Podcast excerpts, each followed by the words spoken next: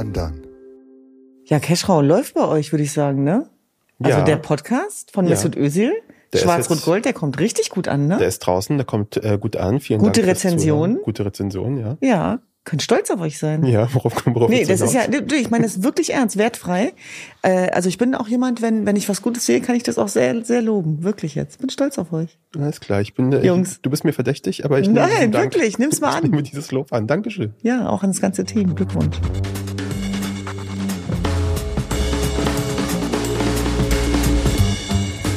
Es ist der 17. November 2023. Mein Name ist Kaschrau Beros Und ich bin Düsen Tekal und das ist Tekal. und Beros.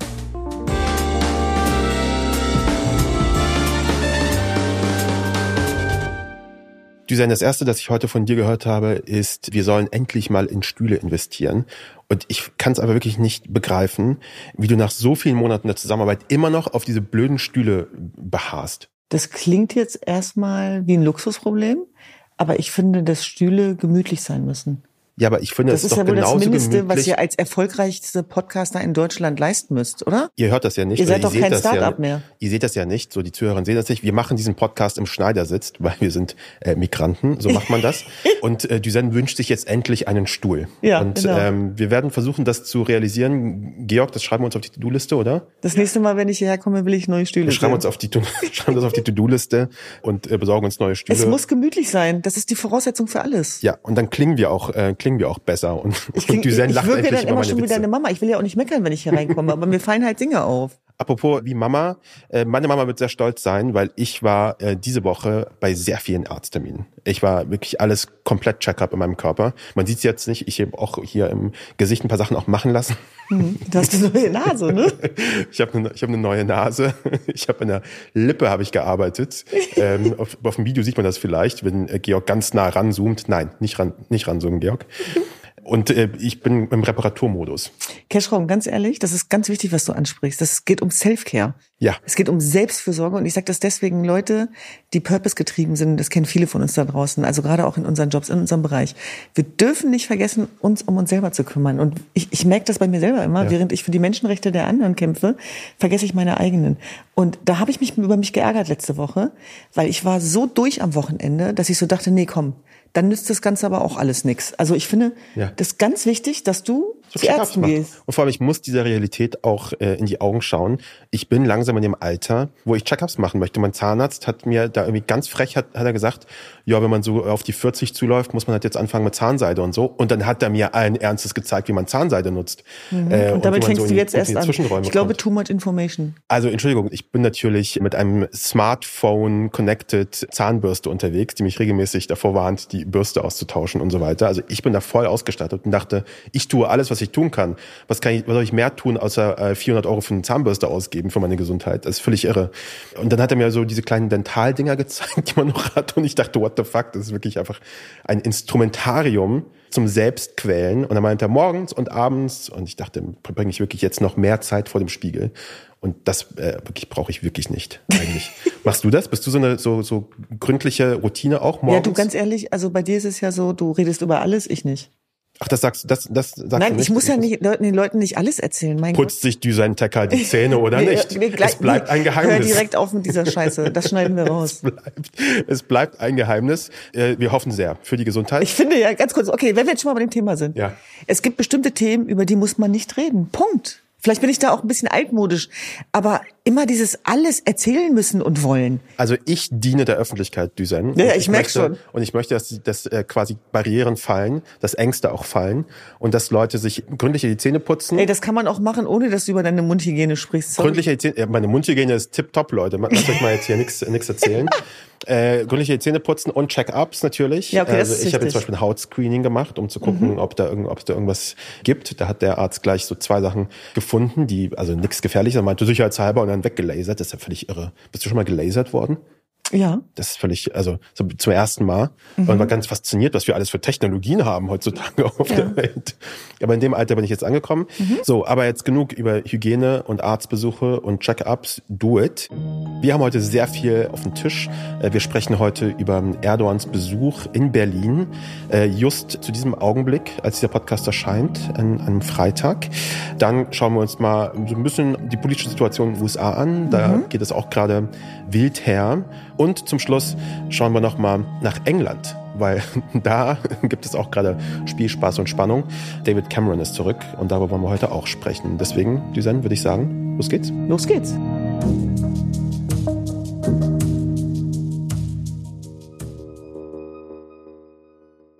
Heikler Besuch Düsen. Der türkische Präsident Recep Tayyip Erdogan ist bei uns zu Gast, zu Gast bei Freunden hier in Deutschland, passend zum auch in Berlin stattfindenden Länderspiel Deutschland gegen die Türkei. Sag mal, was, was, was macht er hier?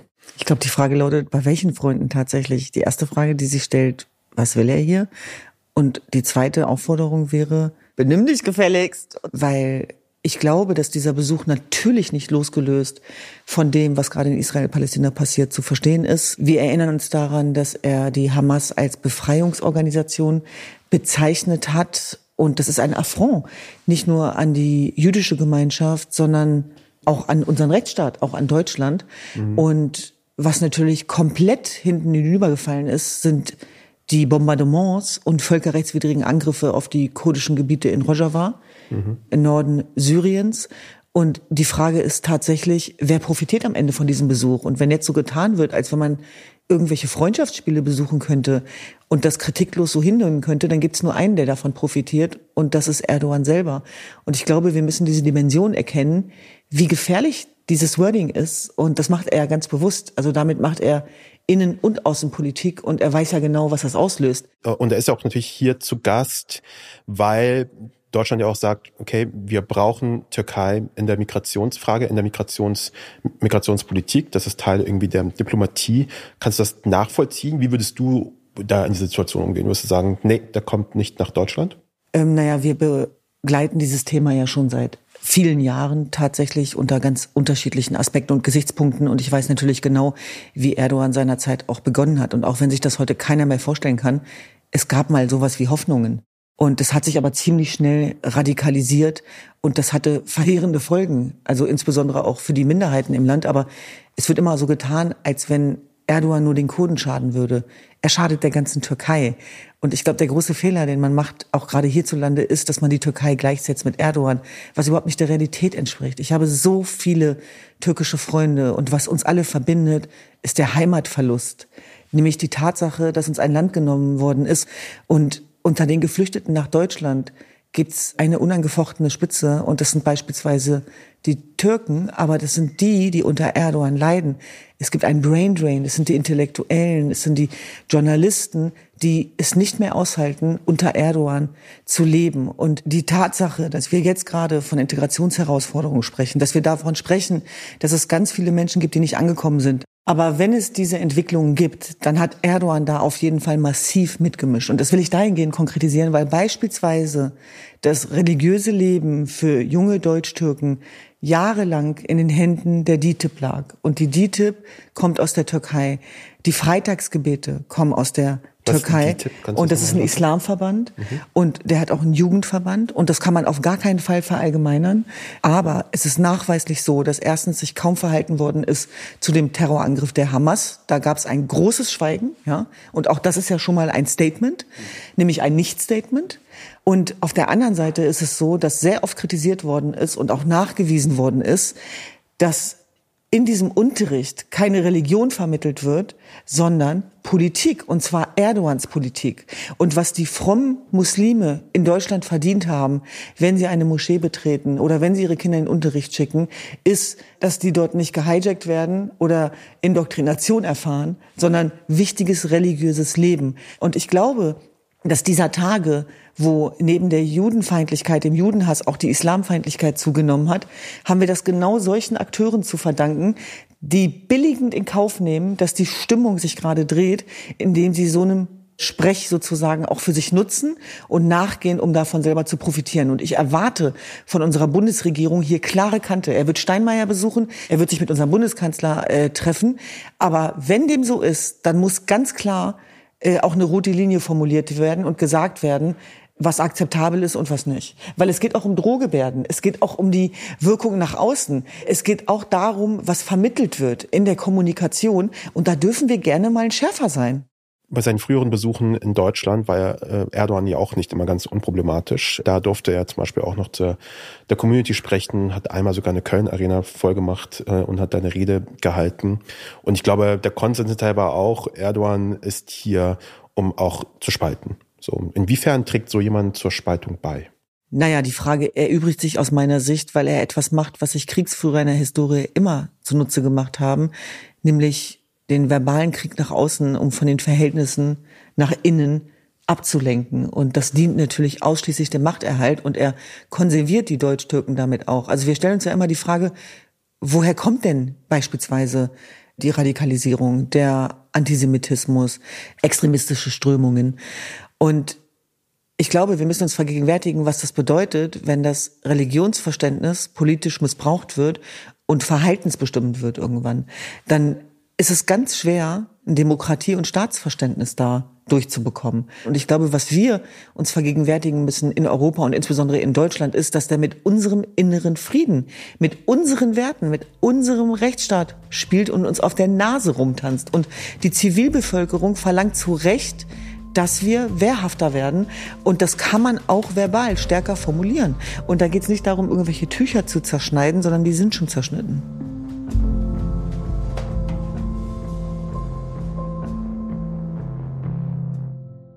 So, wir wollen heute auch noch einen ängstlichen Blick in die USA werfen. In den USA ist gerade wieder Wahlkampf. Das geht da ja schon eigentlich schon am Tag nach der letzten Wahl quasi los.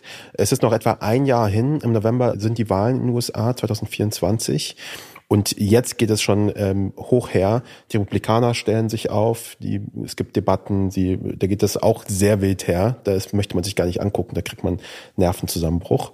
Die Demokraten haben sich schon aufgestellt. Biden hat angekündigt, dass er sich natürlich wieder zur Wiederwahl zur Verfügung stellt. Er macht auch schon Wahlkampf. Ähm, es gibt keine wirkliche Alternative dort. Und was wir jetzt gerade mitbekommen, und da muss man ja, glaube ich, immer vorsichtig sein, sind nämlich so Umfragen, die ersten Umfragen in den USA. Und da sieht es für Biden nicht so gut aus für Trump, aber umso mehr. Und ich glaube, es lohnt sich, das mal ein wenig aufzurollen, denn da kann man sehr viel Unverständnis ähm, für haben. Schaust du dir die Situation in den USA an oder ist das für dich aktuell gar nicht so wirklich interessant? Ehrlich gesagt, es ist gerade sehr weit weg für mich. Ja. Aber allein die Vorstellung, dass Trump zurückkommen könnte, und das ist nicht unwahrscheinlich, ist ja der ist ja der Wahnsinn. Ja, es wird eine kleine Überraschung geben. Ich meine, wir können uns das mal angucken. Donald Trump steht gerade vor Gericht. Er ist angeklagt in gefühlt jedem Bundesstaat in den USA.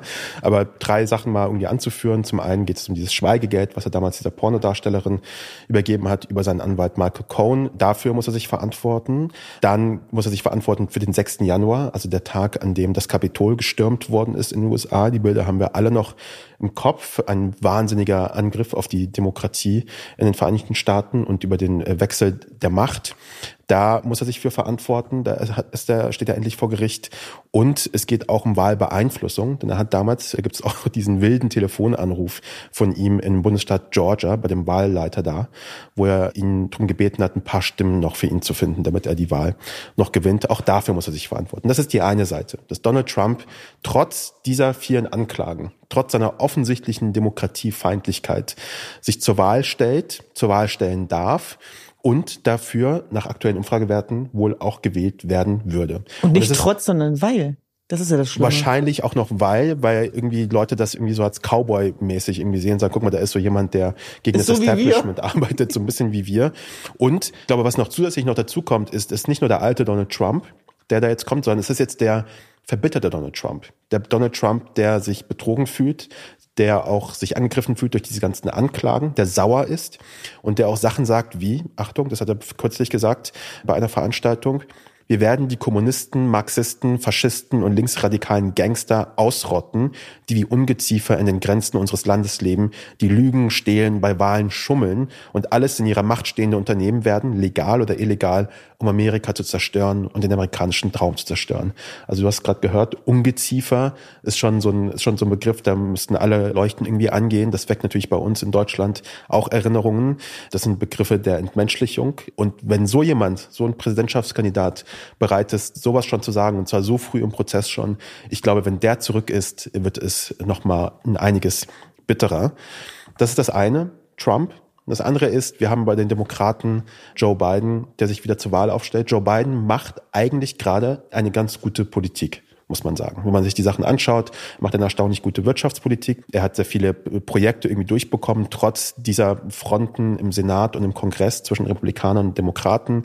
Sehr viele Investitionen in das Land, in so diese Chips, die auch in unseren äh, Rechnern und Smartphones irgendwie verbaut sind. Äh, die Arbeitslosenquote sinkt. Er macht eigentlich ganz gute Politik und trotzdem ist er, glaube ich, aktuell der nach Umfragen unbeliebteste Präsident in der Geschichte der Vereinigten Staaten. Also die Umfragewerte für ihn sinken trotzdem. Auch er schafft es irgendwie nicht, an diese Leute ranzukommen, weil die sagen, naja, Inflation, Preissteigerungen und so weiter. Zudem, er ist in Verantwortung. Da ist es einfach für jemanden wie Trump von der Seitenlinie aus irgendwie drauf zu schießen und zu sagen, das funktioniert nicht, das funktioniert nicht. Und dann, glaube ich, müssen wir, und da bin ich jetzt auf deine Perspektive sehr gespannt, über äh, quasi den Elefanten im Raum sprechen. Joe Biden ist einfach wirklich uralt. Und er altert vor unseren Augen. Und das ist auch kein Ageism. Das schaust du dir einfach die Videos an. Es wird immer schwerer für ihn, kohärent äh, zu sprechen. Wie siehst du das, äh, diese Altersfrage bei einem Politiker? Der ist 80 Jahre alt und wird, sollte er wiedergewählt werden, natürlich der älteste Präsident äh, sein, den die Vereinigten Staaten nie gewählt haben. Na, so viel jünger ist Trump ja auch nicht. Aber wütender wahrscheinlich.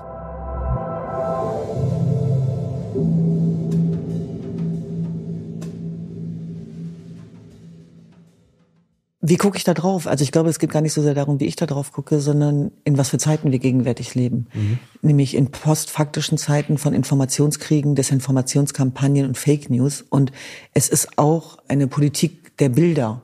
Und natürlich entsteht dann eine kognitive Dissonanz. Das heißt, das, was du hier gerade beschreibst, was an erfolgreicher Wirtschaftspolitik auch schon betrieben worden ist, das dringt überhaupt nicht durch. Also nicht bei den Menschen, die sich damit nicht auseinandersetzen oder ja. sich informieren, sondern die sehen nur, diesen alten, weißen, gebrechlichen Mann. Mhm. Und das ist nicht despektierlich gemeint, sondern ich beschreibe es einfach nur. Und leiten daraus ab, dass der schwach ist, dass der nicht in der Lage ist, dieses Land sozusagen zu führen. Und nun ist es natürlich so, dass im Zusammenhang mit den USA auch immer die Frage gestellt wird nach Weltpolitik, Weltverantwortung. Mhm.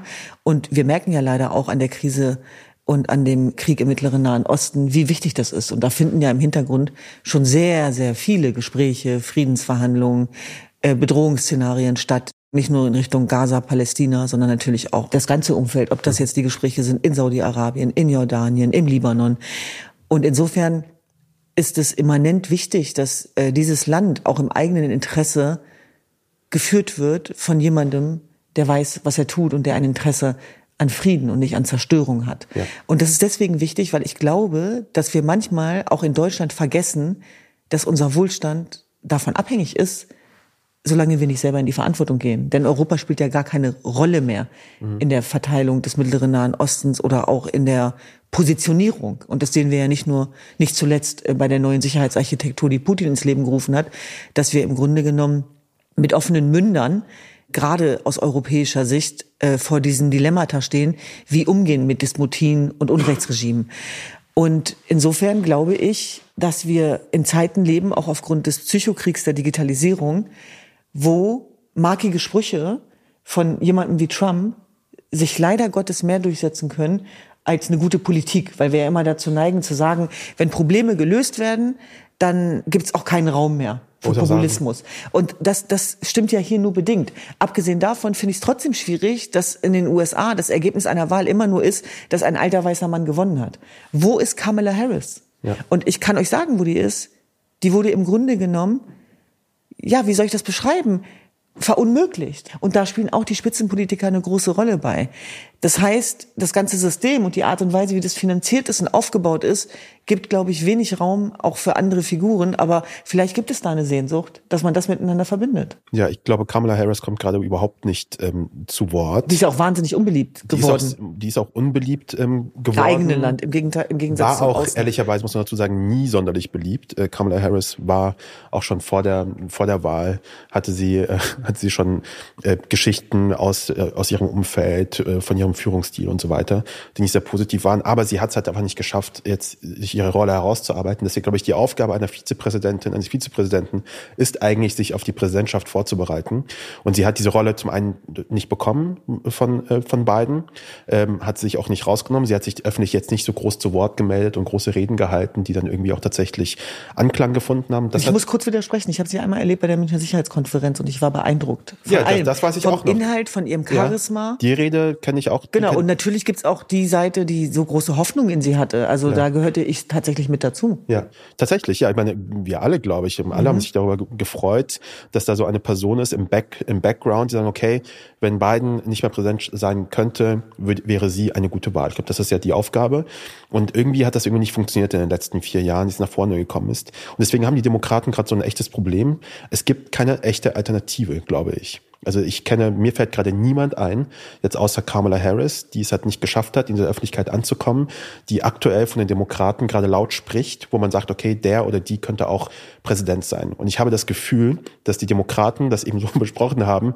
Joe Biden ist gerade die einzige Möglichkeit. Er ist Präsident, er ist trotzdem immer noch der beliebteste Demokrat wahrscheinlich, der so laut ist und den irgendwie die Amerikaner auch kennen und auch schätzen, glaube ich, auch zum Großteil oder vertrauen. Und trotzdem gibt es diese Alternative nicht. Ich denke mir, der ist so alt, sollte er nochmal gewählt werden in vier Jahren, besteht eine große Chance, dass Kamala Harris dann doch Präsidentin wird. Und das ist, ganz ehrlich, das klingt ein bisschen zynisch, wahrscheinlich der einzige Weg für sie gerade in die Präsidentschaft. So sollte das tatsächlich, äh, tatsächlich so sein. Mich besorgt das sehr, weil ich glaube, dass Biden damals genau zur rechten Zeit gekommen ist. Das war bitter nötig, ähm, dass er da gekommen ist. Er hat quasi ein sehr verwundetes, tief verwundetes Land geheilt mit seiner Art und Weise. Es war wichtig, da jemanden zu haben mit Lebenserfahrung, der viel Familie verloren hat, der weiß, was es heißt, irgendwie zu trauern. So, ich glaube, das kam zur rechten Zeit. Jetzt ist aber irgendwie diese, diese Rettungsaktion ist gelungen und jetzt müsste er eigentlich zurücktreten. Nicht zurücktreten, aber zumindest sich nicht wieder wählen lassen und einen Raum machen für jemand Neuen. Diesen Raum hat es in den letzten vier Jahren nicht gegeben. Und jetzt haben wir quasi die Situation, dass wir wieder vor der Situation stehen, dass Donald Trump einen zweiten Anlauf bekommt, um Amerika noch weiter kaputt zu machen. Was dann passiert mit Israel-Unterstützung, mit Ukraine-Unterstützung und so weiter, darüber wollen wir gar nicht sprechen, weil wenn Trump Präsident gewesen wäre, sehe die Welt heute ganz anders aus.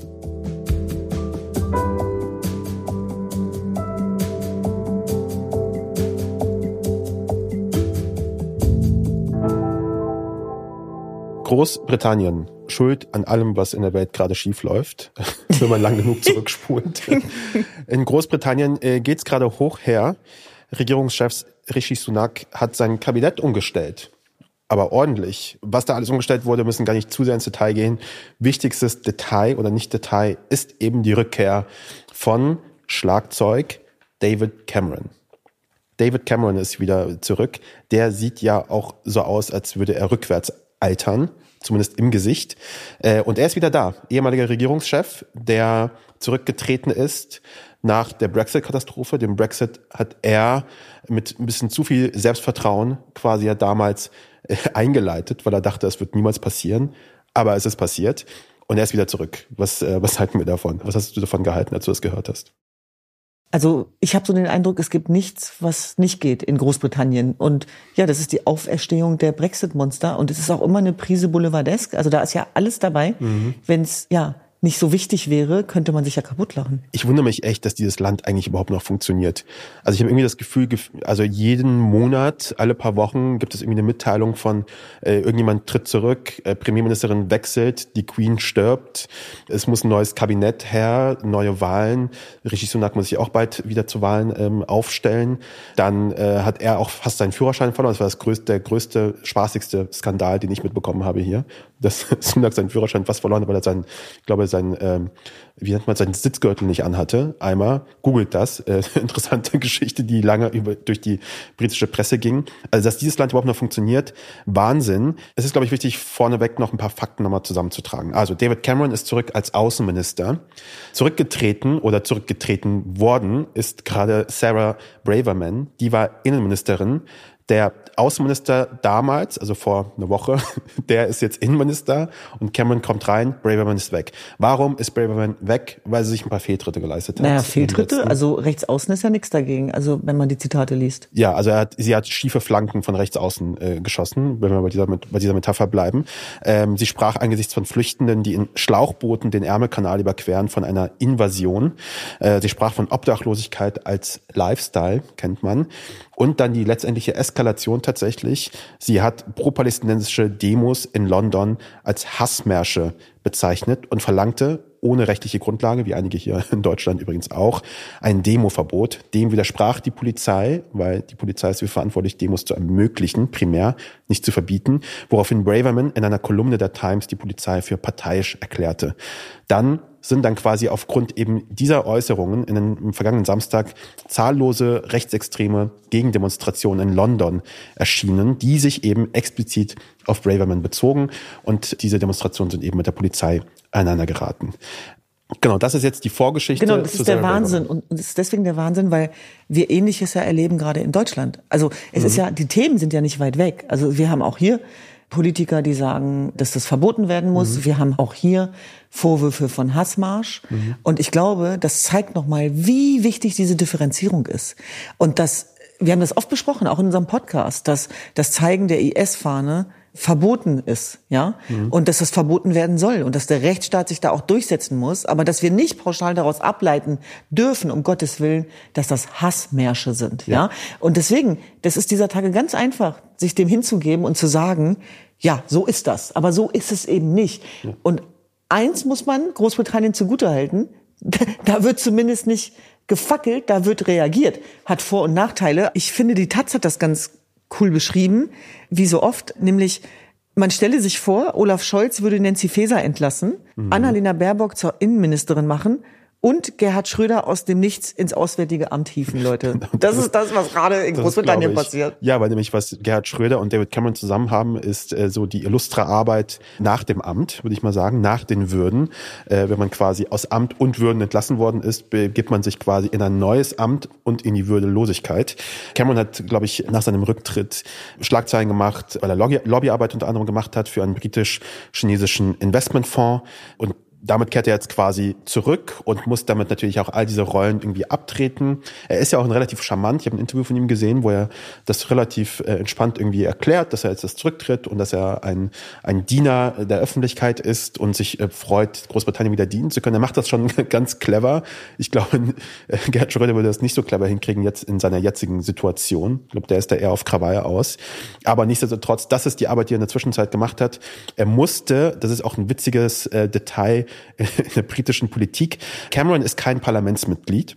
Er muss quasi, um Mitglied im Kabinett zu werden, von Sunak ins House of Lord berufen werden und kann sich fortan, das ist, glaube ich, einfach das, das Schönste, Lord Cameron nennen. Und als Lord Cameron kann er auch, obwohl er nicht Parlamentsmitglied ist, Mitglied im Kabinett der äh, britischen Regierung sein. Ist das nicht, ist das nicht schön? Ja, was für ein hoher Unterhaltungswert. Das kann nur in Großbritannien passieren.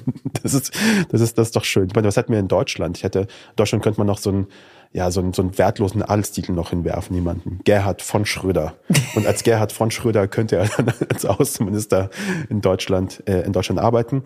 Unter David Cameron waren die Konservativen 2010 in Großbritannien wieder an die Macht gelangt, liegen aber im Moment circa 20 Prozentpunkte hinter der Labour-Partei.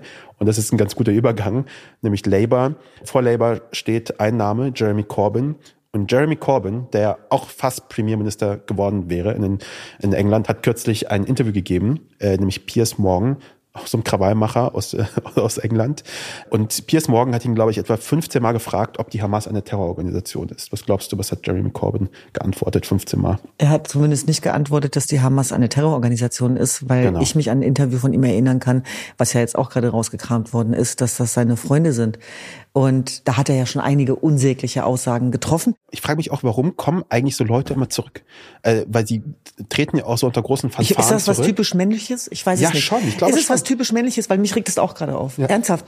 Also so ein bisschen Demut, ja? Und dann auch mal zu sagen, okay, äh, da lag ich falsch, ja? Das, das bereue ich heute. Ja. Oder da habe ich einen Fehler gemacht. Äh, das findest du ja gar nicht mehr da draußen. Im Gegenteil. Ich mache das Feld frei für neue, für die nächste Generation. Das sagen sie ja dann immer. Und dann kommt er ein paar Jahre später wieder zurück und sagt, guck, guck, da bin ich wieder. Ich habe mich gelangweilt oder so. Ich finde, und die werden ja dafür belohnt. Ich meine, ja. du lachst jetzt, also mir bleibt das Lachen im Halse stecken. Naja, der wird auch, nachdem er Außenminister gewesen ist, dann auch, äh, wird er wieder zurück in seine Lobbyarbeit gehen mit neuen Kontakten, frisch quasi ausgestattet. Also ich glaube, das ist einfach ein, ein Ja, aber dann darf man sich auch nicht wundern. Sorry. Also auch über Entkopplungsprozesse und Vertrauensverlust. Ja, ich finde auch, wenn du einmal zurückgetreten bist, hab wenigstens Anstand und Würde, diesen Rücktritt auch ernst zu meinen. Also willkommen zurück, David Cameron, aber was machst du hier?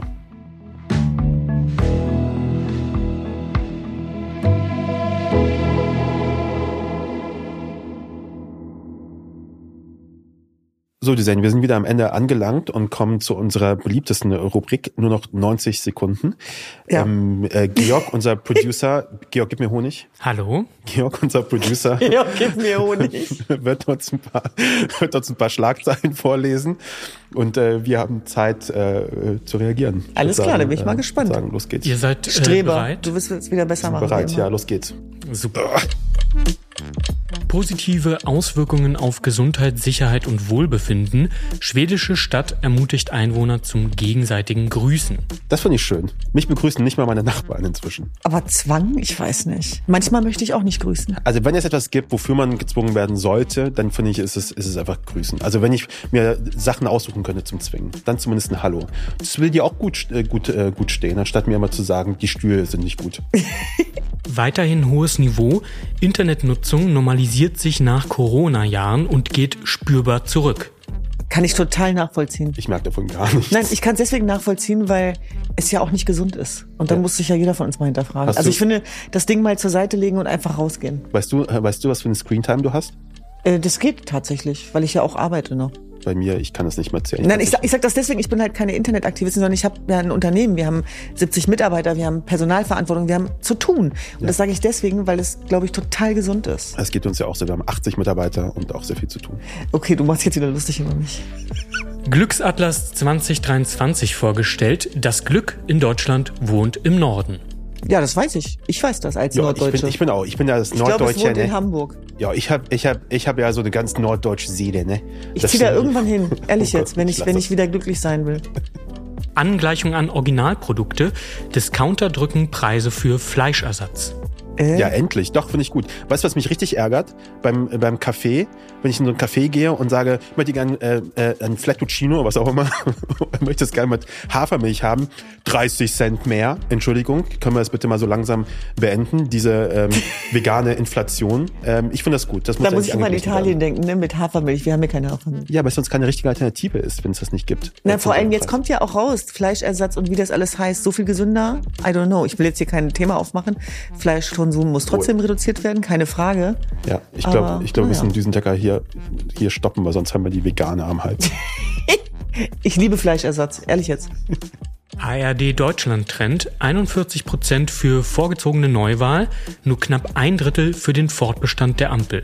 Also was ist denn das denn, was ist denn hier los in dieser in dieser Demokratie? Wenn sie gewählt worden ist, hat gewählt worden, dann wartet man schön die Zeit ab, bis man wieder wählen darf. Wir haben keine Zeit. Und dieses, dieses so Rumgemeckere von wir müssen vorwählen, weil das Ergebnis hat mir nicht gepasst. Aber nein, Haltet die Füße für, still. Nein, ganz kurz, was sind das für Leute, die bei diesen Umfragen mitmachen? Ja, das verstehe ich auch nicht. Die sollen die Füße stillhalten. Pläne der EU-Kommission, Wissing gegen Fahrtauglichkeitsprüfung bei Senioren. Ich finde, Wissing müsste man auch erstmal auf Verkehrsministertauglichkeit überprüfen. Das macht ja auch keiner.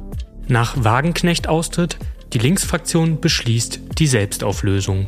Fucking traurig, die traurigste Nachricht. Ganz im Ernst, das hat mich auch total beschäftigt. Total beschäftigt. Ich muss ganz ehrlich sagen, ich ärgere mich ganz oft, aber ich finde es total schade. Ich finde es auch total schade. Und es gibt ja richtig gute. Ja, Ja. ich denke zum Beispiel an Atjes Günpinal, Clara Ja. Bünger. Also das sind ja Leute, mit, auf die können wir uns verlassen, auch Ja. in unserer Menschenrechtsarbeit. Ich finde das ganz schön bitter gerade alles. Finde ich auch. Herz, Herz geht raus an Bartsch und Gysi und alle. Studien zu Glaube und Kirchen. Die Gesellschaft wendet sich von Religion ab. Ach nee, guten Morgen Deutschland. Ja, finde ich, ähm, finde ich gut. Was hat, wie hat Ricky Gervais einmal äh, ganz richtig, äh, ganz richtig gesagt? Ich äh, danke Gott dafür, dass er mich zu einem Atheisten gemacht hat. Hälfte der Befragten reagiert sich im Verkehr ab. Zunehmend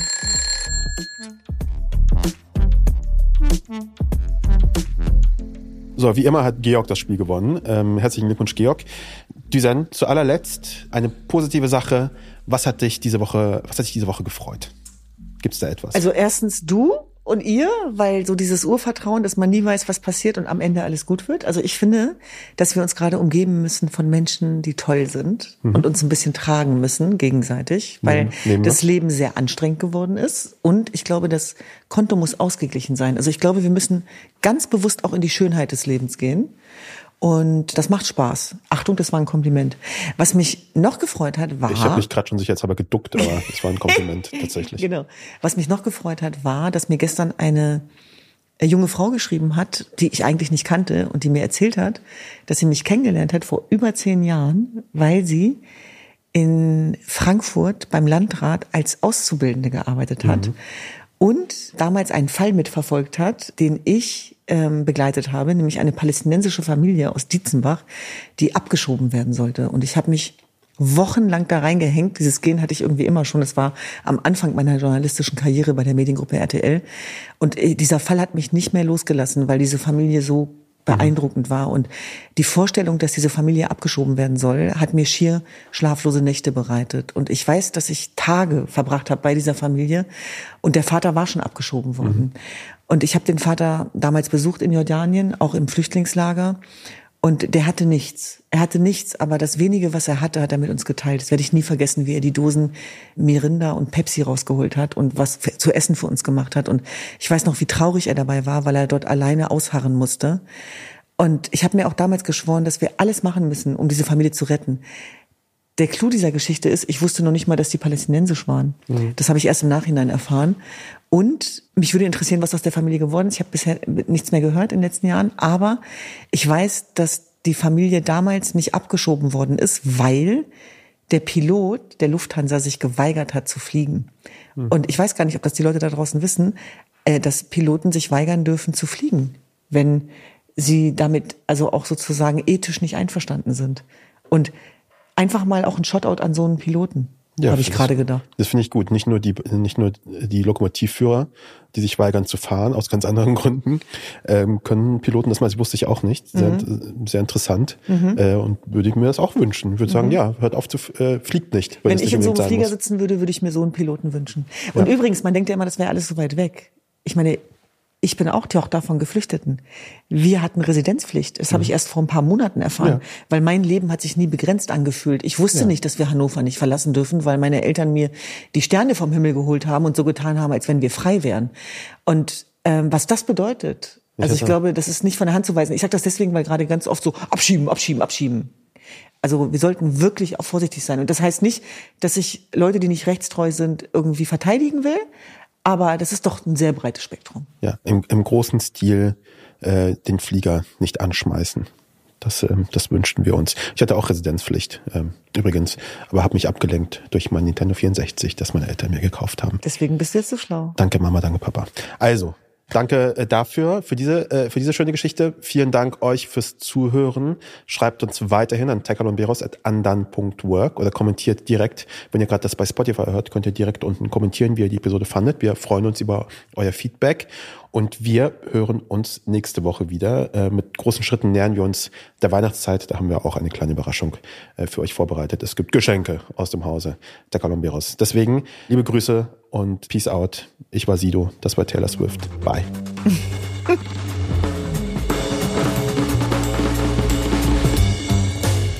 Tekal und Beros ist ein Andan Original mit Düsen Tekal und mir, Keschrau Beros. Redaktion Georg Schmidtmann und Patrick Stegemann. Technische Produktion und Sounddesign Yannick Werner. Titelmusik Jakob Ilja. mit Originalmusik von Benjamin Drees. Cover von RAM Studio. Unsere Executive Producer sind Patrick Stegemann und ich, Beros.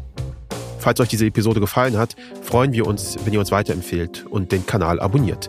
Lasst doch gerne eine positive Bewertung da, das hilft uns sehr. Für weitere Informationen zu unseren WerbepartnerInnen schaut bitte in die Show Notes. Danke fürs Zuhören und bis zum nächsten Mal.